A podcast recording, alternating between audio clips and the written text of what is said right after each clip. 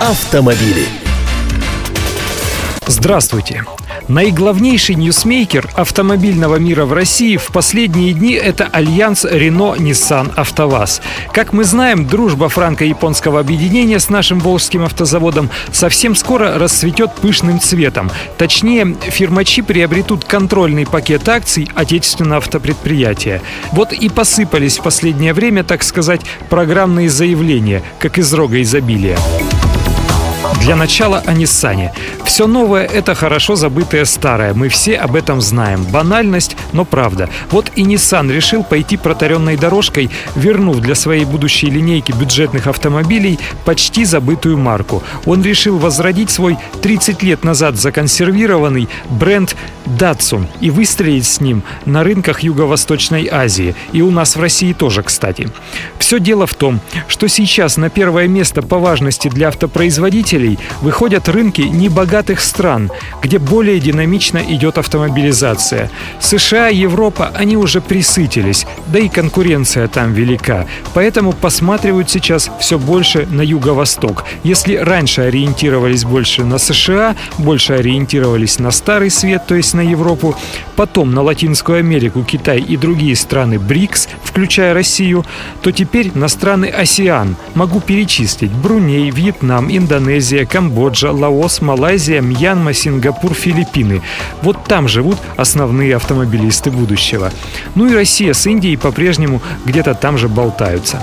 Так вот, согласно среднесрочному бизнес-плану Nissan, компания собирается усилить свои позиции как раз в этих странах с быстро развивающейся экономикой. Для них и возродят этот самый бренд Datsun. Продажи автомобилей под таким именем начнутся в ряде стран, включая Россию, в 2014 году. Вместе с объявлением о возвращении бренда компания представила даже новую эмблему. Описывать ее по радио, конечно, смысла никакого нет. Зайдите к нам на kp.ru в раздел «Авто». Там есть картинка. Добавлю лишь одно. Nissan обещает вывести Датсуны на рынок по цене от 6 тысяч долларов. Вот в появление такой машины в России я уж точно не верю. Никакая даже самая убогая новая иномарка не может стоить 180 тысяч рублей в нынешних реалиях. Вернее, стоить, наверное, может, но продавать ее за столько точно не будут. И вот еще что. Волжский автозавод получил лицензию на выпуск моторов Альянса Рено-Ниссан. Старт производства намечен на тот же 2014 год, а объемы выпуска будут просто громадными – 450 тысяч штук в год. Так сказал президент «АвтоВАЗа» Игорь Комаров на недавнем российском автомобильном форуме.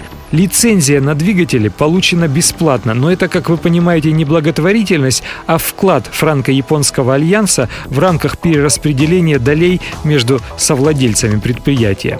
Первые кандидаты на получение моторов российской сборки под капот уже на подходе. На конвейер поставлен универсал «Лада Ларгус» в девичестве «Рено Логан».